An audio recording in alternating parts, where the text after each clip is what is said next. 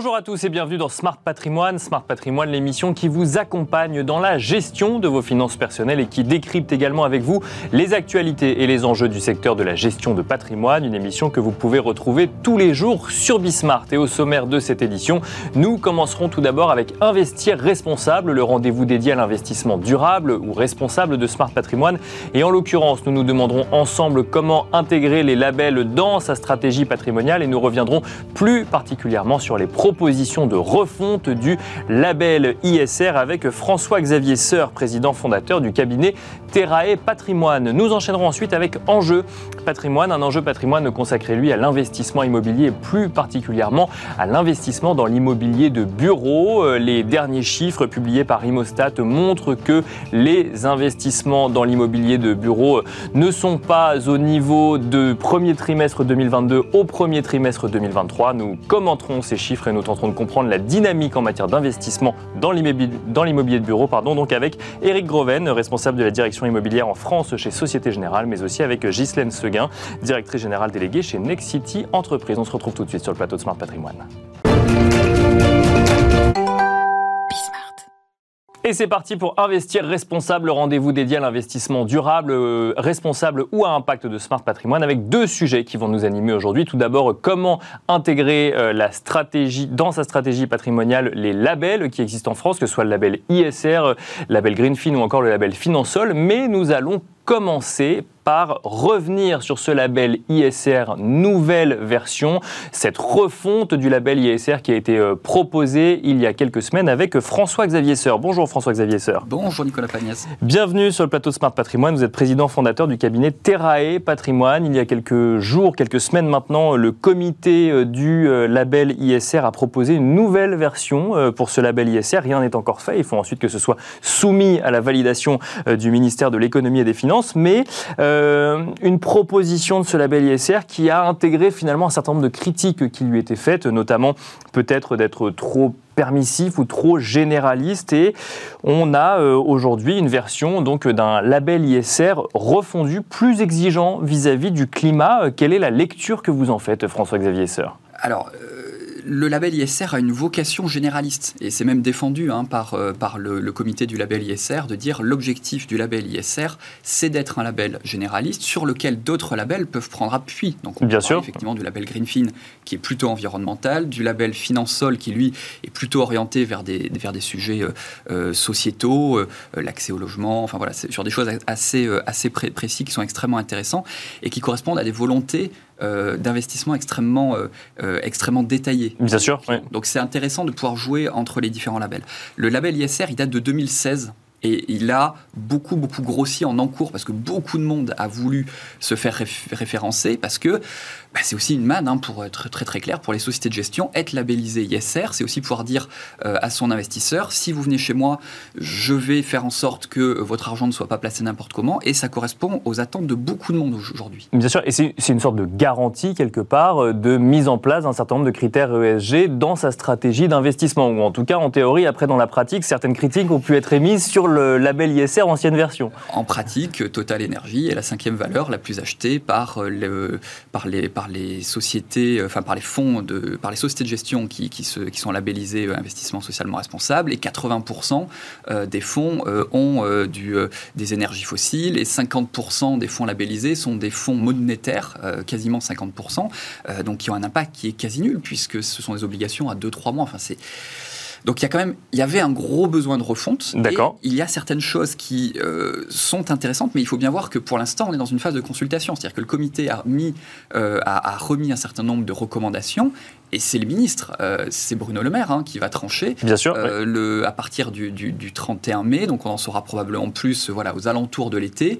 Et après, on va savoir dans quelle direction on va. Mais pour l'instant, on est dans une phase de consultation, de réaction, ce qu'on est en train de faire aujourd'hui. Pour autant, il y a quelques semaines, François-Xavier Seur, on échangeait ensemble peut-être sur les, euh, les limites du label ISR ancienne version. Est-ce que cette proposition pour une refonte du référentiel va suffisamment loin pour que vous puissiez l'utiliser au quotidien en lien avec euh, ce que vous demandent vos clients? Alors, je, suis venu avec le, communiqué de presse hein, du, à noter. du label ISR. voilà, à noter, effectivement, j'ai travaillé dessus en venant. Euh, alors, il y a des choses qui sont intéressantes. Il y a des choses qui sont intéressantes parce qu'on met par écrit aussi des choses qui sont aujourd'hui faites par les sociétés de gestion. C'est-à-dire que, par, par exemple, le label ISR était un des seuls labels qui n'avait pas d'exclusion. D'accord.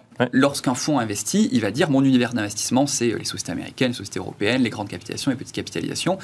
Et on va dire je n'investis pas dans l'armement, par exemple. Je n'investis pas dans le, dans le pétrole, je n'investis pas dans. Et donc, il y a un certain nombre d'exclusions qui ont été mises en place. Donc, par exemple, on exclut le charbon maintenant. Alors, quasiment tous les fonds labellisés ISR n'investissaient pas dans le charbon, bien évidemment. Mais au moins, c'est marqué maintenant. C'est marqué noir sur blanc. Du côté social, on n'investit plus, par exemple, dans les armements controversés. Donc ça veut dire que Dassault Aviation, bah, un Rafale, ça passe, puisque un Rafale, ce n'est pas controversé. Ce qui n'a pas passé, c'est les mines antipersonnelles. Voilà, vous voyez, c'est une nuance qui est subtile euh, dans ce qu'on appelle la défense quand on fait euh, de voilà, quand on investit dedans, c'est de la défense. D'accord. Euh, sur le plan environnemental, c'est quelque chose qui est extrêmement important. On a exclu les fossiles non conventionnels. Donc on, ça veut dire qu'on garde le fossile conventionnel. Donc le, fossile non conventionnel, c'est quoi? C'est le pétrole et le gaz qui est le plus dur à exploiter.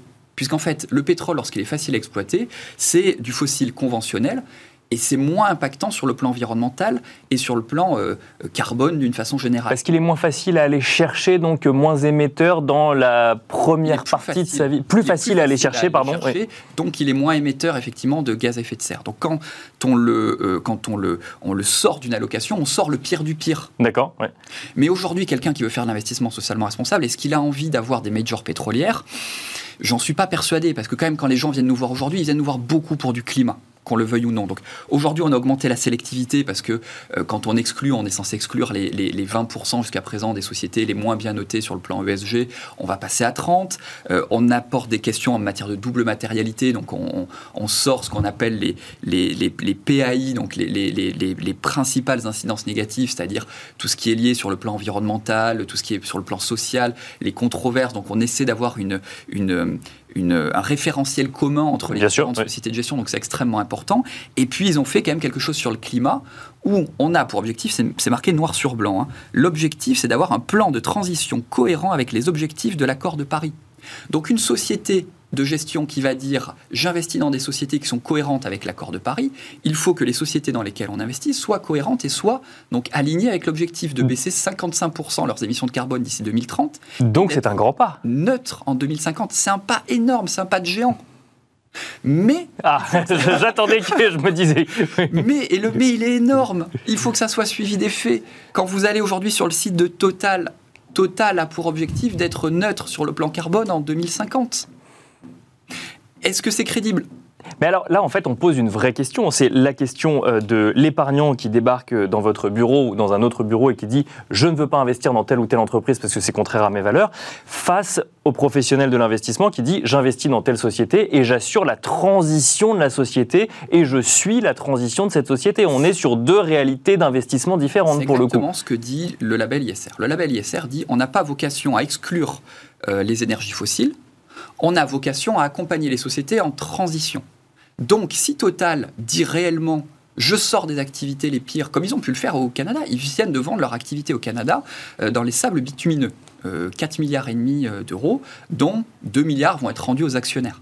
Ça aurait été formidable d'avoir Total qui dit les 4 milliards et demi, je les mets je les mets, je, les, je, je vais les récupérer et je les investis à 100% sur les énergies renouvelables. Ça aurait été un début de quelque chose. C'est intéressant, François-Xavier parce qu'on on commande ce label ISR, et alors votre référentiel, c'est de regarder si Total Energy rentre ou non dans le, dans, le scope du label ISR. C'est ce, qui ce, sur quoi demain vous allez être challengé en. obsession, quasiment, parce que euh, les clients, quand ils viennent nous voir, c'est Total Energy. D'accord. Ouais, euh, ils viennent nous voir en nous disant Total fait ça, Total fait ci. Alors, c'est notamment les projets euh, qu'ils peuvent avoir actuellement en Afrique avec ce, pipeline qui va traverser des parcs, ce pipeline chauffé qui va permettre de, de, de, de relier jusqu'à la mer et d'alimenter des, des, tankers de façon à ramener le, pétrole en Europe. Le, projet euh, ICOP, oui, bien sûr. Le fameux, euh, ce, sont des choses qui sont extrêmement climaticides et qui inquiètent des personnes. Des personnes qui viennent nous voir avec ces questions-là, on ne peut pas avoir comme unique euh, screening des fonds en tant que conseiller le label ISR. Parce que ce n'est pas assez rigoureux pour cette clientèle-là. Pour une clientèle qui veut de l'environnemental, c'est le label Greenfin. Parce que le label Greenfin, c'est sur l'environnemental qu'il se distingue, c'est 100 fonds et 30 milliards de labellisés. En même temps, les deux sont dans leur rôle. le label ISR est, donc un label généraliste et le label Greenfin un label spécialisé euh, environnement et plus particulièrement climat. Mais le label ISR, c'est le plus connu. C'est celui auquel beaucoup de monde se réfère. Enfin, que beaucoup de monde prend comme référence à la fois comme conseiller et à la fois euh, comme investisseur. Et moi, j'aurais aimé que l'intégralité euh, des énergies fossiles sorte du label ISR. Ça aurait été un, geste extrêmement fort de la part euh, de, du, comité. Mais après, le comité, il fait ce qu'il peut aussi parce qu'il est soumis à énormément de pression. Et finalement, c'est pas le comité qui, décide. C'est Bruno Le Maire, encore une fois. Qui Bien sûr, on parle de propositions. On rappelle qu'on parle de propositions. Rien n'empêche Bruno Le Maire, dans un élan vert, et de dire bah, finalement, on va pousser véritablement vers les énergies renouvelables euh, l'épargne des, Français. On va s'aligner aussi sur une partie taxonomie euh, au niveau euh, européen, parce que ça fait partie aussi des grandes textes qu'il y a, aujourd'hui, et de dire, eh bien, allons au-delà des propositions et sortons les énergies fossiles. Un, mot, François-Xavier Seur, sur l'engagement actionnarial qui est traité également hein, dans cette nouvelle, nouvelle proposition donc, pour une refonte du référentiel. On rappelle donc que vous recevez un client ou une cliente dans votre bureau qui veut investir dans un certain nombre, qui veut investir avec un certain nombre de valeurs. Vous allez sélectionner des fonds dans lesquels vous allez pouvoir faire investir l'épargnante euh, ou l'épargnant. Ces fonds peuvent décider d'investir dans des entreprises controversées, accompagner la transition et peuvent même s'engager comme actionnaires pour accélérer potentiellement la stratégie de transition. Là aussi, le label ISR euh, émet quelques règles, donne un cadre finalement sur ce qu'on définit comme l'engagement actionnarial. Exactement. Il faut, et ça pour le coup ça va être marqué noir sur blanc, c'est extrêmement intéressant parce que ça c'est quantitatif. C'est-à-dire qu'on peut le vérifier et c'est pas des engagements, c'est pas des choses où on va donner des dates, où on va vérifier, on est vraiment sur quelque chose qu'on peut quantifier. Il faut voter à 90% des assemblées générales et des résolutions. Donc ça, c'est extrêmement intéressant parce que c'est quantifiable. Moi, aujourd'hui, j'ai des fonds d'investissement, des sociétés de gestion avec qui je travaille. On peut les citer, hein, des, des, financières de l'échiquier, euh, des Rothschild, des euh, Mescart Hamilton, qui euh, sont dans une logique où, par exemple, ils peuvent détenir certains titres de sociétés qui sont en transition, mais vont voter aux assemblées générales pour des résolutions qui vont être en faveur du climat. D'accord. Il y a beaucoup Donc il ne suffit pas juste de dire j'accompagne la transition, c'est qu'il faut le prouver en, allant voter effectivement les résolutions qui vont dans le sens de la transition de l'entreprise en question. Absolument. Il faut accompagner. On, peut aujourd'hui avoir des sociétés qui ont cette nécessité d'avoir des investissements, d'avoir des investisseurs qui les suivent pour cette transition. C'est, ça serait un mouvement fabuleux si on y arrivait. Et en attendant, euh, on sait que pour finir sur Total, euh, la dernière assemblée générale de Total, les résolutions climat ont perdu à 90% contre 10%. Merci beaucoup François-Xavier Seur d'être venu sur le plateau de Smart Patrimoine. Je rappelle que vous êtes président fondateur du cabinet Terra et Patrimoine. Merci beaucoup. On a passé beaucoup de temps sur la belle ISR. On passera un peu plus de temps sur la belle Greenfin ou Finansol une autre fois. merci en tout cas. Merci à vous euh, également. Et on se retrouve tout de suite dans Enjeu Patrimoine. Et nous enchaînons avec Enjeu patrimoine où nous allons à présent euh, évoquer l'investissement dans l'immobilier de bureau. Nous allons tenter de comprendre ensemble quelle est la dynamique en matière d'investissement dans l'immobilier de bureau en 2023. Certains disent que l'immobilier de bureau est à la peine, d'autres disent qu'il est à l'arrêt. C'est le sujet qui va nous animer aujourd'hui et que nous allons commenter ensemble. Pour en parler, nous avons le plaisir de recevoir sur le plateau de Smart Patrimoine Ghislaine Seguin. Tout d'abord, bonjour Ghislaine Seguin. Bonjour. Bienvenue sur le plateau de Smart Patrimoine. Vous êtes directrice générale déléguée chez Next City Entreprises. Nous avons le plaisir de recevoir également Eric Groven. Bonjour Eric Groven. Bonjour. Vous êtes responsable de la direction immobilière en France chez Société Générale. On va commencer avec vous, euh, Ghislaine Seguin. J'ai un chiffre sous les yeux, moins 35%, euh, moins 35 35% qui correspond euh, au volume d'investissement dans l'immobilier d'entreprise, hein, donc à savoir bureaux, commerce, locaux d'activité et entrepôts. En 2023, par rapport à 2022, est-ce dire, est-ce qu'il faut comprendre que euh, on est toujours dans une situation d'attentisme en matière d'investissement dans l'immobilier de bureau en début 2023 Exactement, on est toujours dans une situation d'attente. Euh, ce qu'on constate, c'est euh, que la hausse des taux avait commencé à produire ses effets en 2022, et puis que finalement, on est toujours dans une période où les taux de financement euh, continuent à augmenter. Pour juguler l'inflation, qui, euh, sur laquelle on n'a pas tellement noté euh, d'effet encore. Et bien sûr, euh, en investissement en immobilier d'entreprise, on est extrêmement dépendant des taux de financement, puisque nos clients, ce sont les investisseurs et qui vont se financer sur les marchés. Donc actuellement, on est dans une situation où on a probablement euh, une décompression des taux qui est encore à venir. Mhm. Il y a un début de, décompression des taux, mais je crois qu'on n'a pas atteint euh, euh, réellement ce qui devrait être au regard des taux de financement. Donc, dans cette situation, les, investisseurs sont un peu bloqués puisqu'ils regardent la manière dont ça va évoluer. ils souhaitent investir, mais ils deviennent extrêmement sélectifs.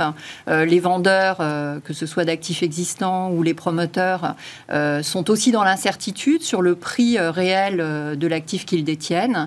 la hausse des taux entraîne euh, une attente de baisse de prix, c'est ce que vous nous dites par exemple? Ah bah Forcément, oui. Ouais. Puisqu'en fait, les investisseurs qui vont sur le marché, chercher de la dette pour financer leurs acquisitions, eh bien, ils la payent beaucoup plus cher. Bien sûr, hein, donc ils veulent répercuter cette hausse du coût quelque part. Oui, c'est même pas qu'ils veulent, c'est qu'ils en ont besoin, puisqu'ensuite eux-mêmes servent des rendements à leurs porteurs de parts hein, pour, les, pour les CPI ou, euh, ou à leurs actionnaires. Et il faut bien euh, que, que, le rendement continue euh, à avoir l'effet qu'ils qu'ils en attendent. Est-ce qu'il faut s'inquiéter aujourd'hui du, du, niveau d'investissement dans l'immobilier de bureau On évoquait sur ce plateau avec Eric Groven d'ailleurs une fois précédente une année 2023 en deux moments, un premier semestre qui potentiellement serait encore un peu compliqué avant un marché qui repartirait au second semestre de l'année. Est-ce qu'on est toujours dans ce scénario-là? Alors, je dirais que traditionnellement, dans cette période qu'on vit, euh, où on est euh, sur un effet euh, d'attentisme, on remarque que les premiers semestres sont particulièrement bas, et mm. puis que souvent, au second semestre, il y a quand même de la collecte pour les SCPI ou quand même des capitaux à investir et qu'il faut bien les investir. Donc, effectivement, c'est possible que le deuxième semestre soit un peu plus animé que le premier. Malgré tout, je ne pense pas que 2023 soit une année extraordinaire. Ce ne sera pas une grande année de l'immobilier de bureau. Je ne pense pas, non.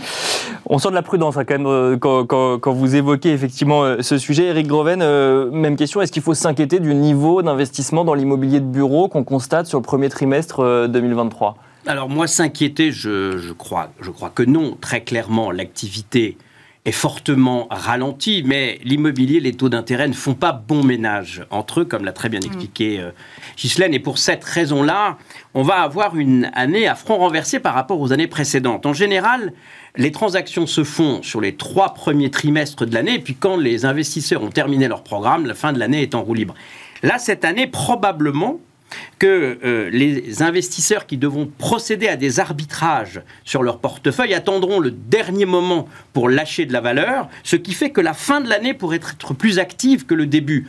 Mais dans l'ensemble, le retard qui sera pris à l'allumage de 2023 ne sera de toute façon, de mon point de vue, pas euh, rattrapé ça n'est pas très grave parce que n'oublions quand même pas que nous venons d'une période de 5 ans qui avait été très favorable à l'investissement en dehors des années euh, Covid et que donc globalement ne jamais oublier non plus que comme tous les marchés, le marché de l'immobilier et en particulier de l'investissement est cyclique. Et de ce fait euh, c'est drôle de le dire, mais on est dans un cycle un peu moins bon. Ça, descend et ça remonte. Là, on est en train plutôt de redescendre, mais ça repartira. Ce qu'on peut lire sur le sujet, c'est qu'on est vraiment dans une phase d'attente avec des, prix euh, qui restent hauts et des euh, acquéreurs ou des investisseurs qui euh, bah, attendent que les prix baissent avant de se positionner. Est-ce qu'il faut craindre, alors effectivement je suis peut-être un petit peu alarmiste, ou en tout cas est-ce qu'il faut s'attendre à une correction des prix sur un certain nombre d'immobiliers de bureaux?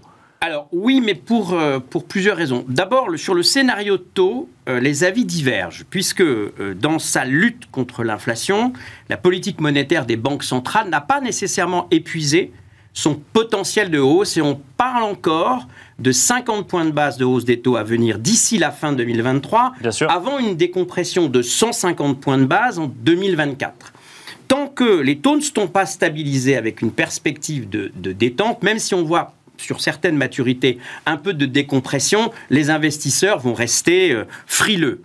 Ceux qui seront obligés de vendre vendront évidemment dans des conditions un peu moins bonnes, mais euh, l'amplitude de la baisse euh, et sa durée sont impossibles à prévoir aujourd'hui parce que il n'y a pas un marché de l'immobilier, mais des marchés de l'immobilier en fonction de la qualité du bien, en fonction de son emplacement, en fonction de ses performances énergétiques. Il y a énormément d'éléments qui vont être partie prenante du prix et donc les, prévisions sont assez difficiles à faire. On parle d'une fourchette de 5 à 15 de baisse.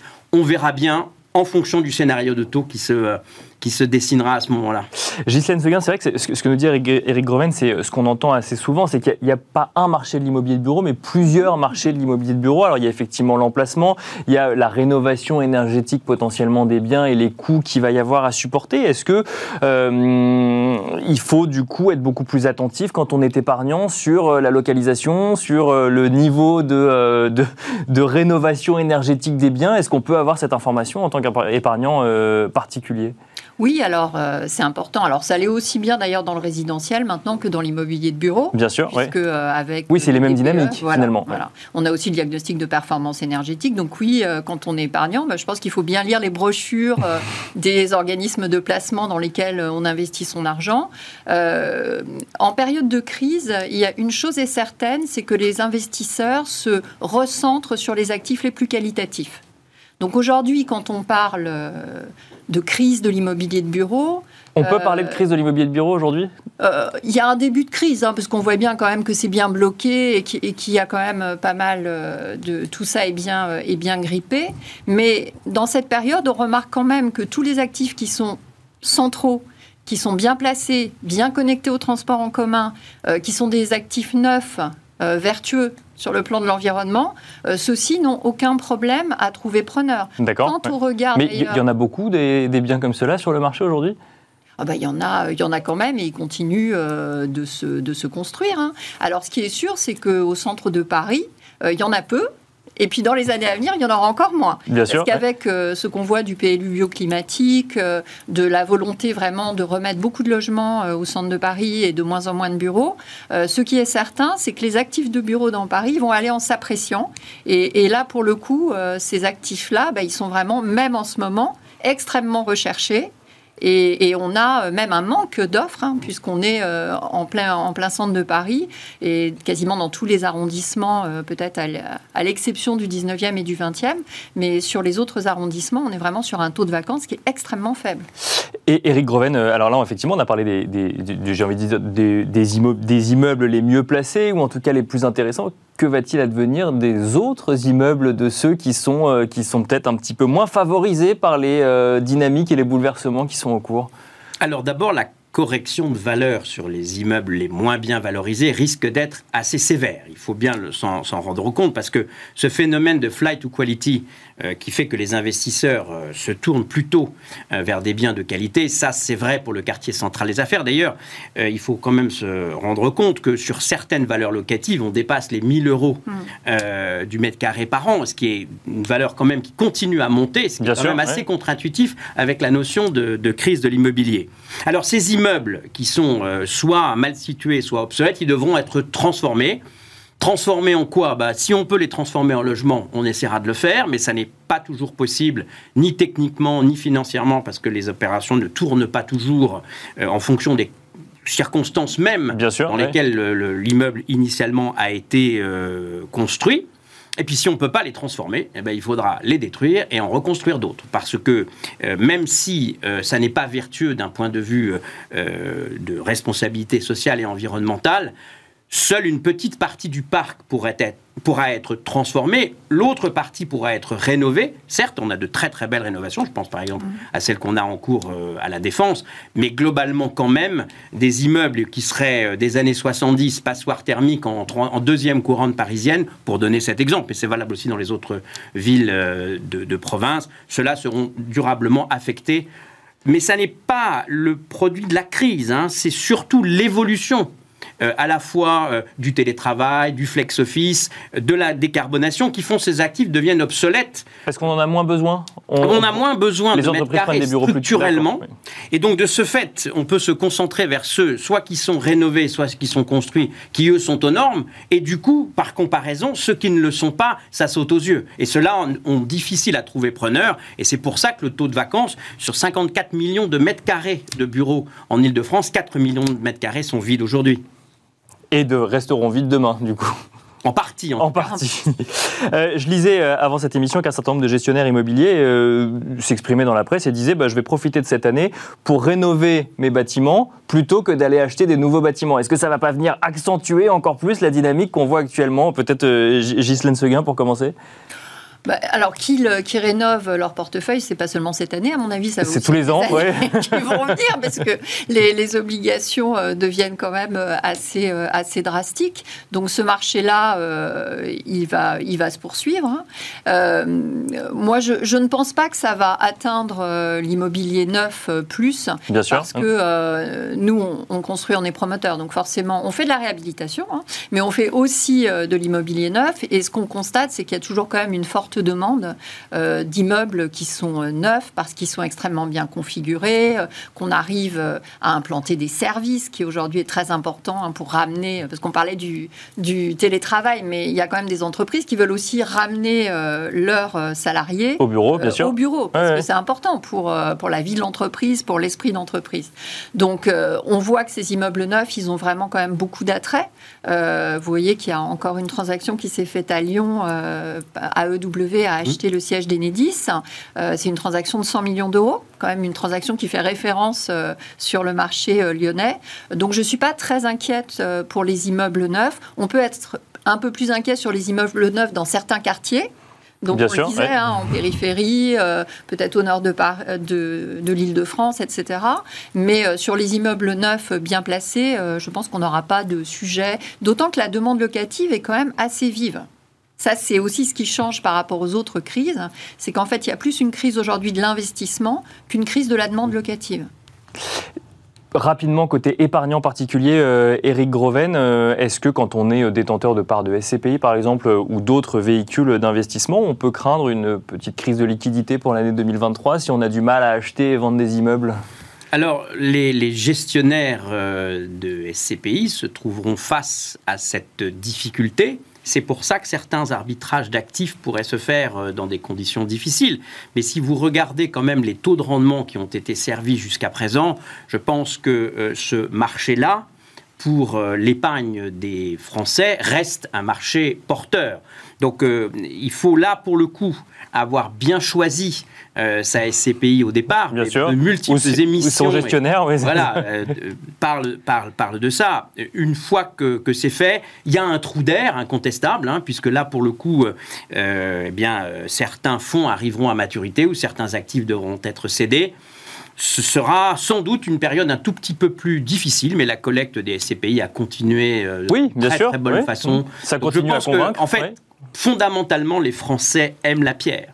Et la SCPI présente beaucoup d'attraits en dehors du risque de capital, mais qui existe pour tout placement euh, avec un certain rendement, et puis également par le fait qu'elle ne vous oblige, à la différence d'un investissement direct, à aucune difficulté de gestion quotidienne. Donc euh, ça explique pourquoi euh, les Français restent attachés à ce type de placement. Et puis quand on regarde le rendement comparé de ce type de placement par rapport aux autres, on voit que euh, pour ceux qui s'y intéressent, ça reste un bon placement.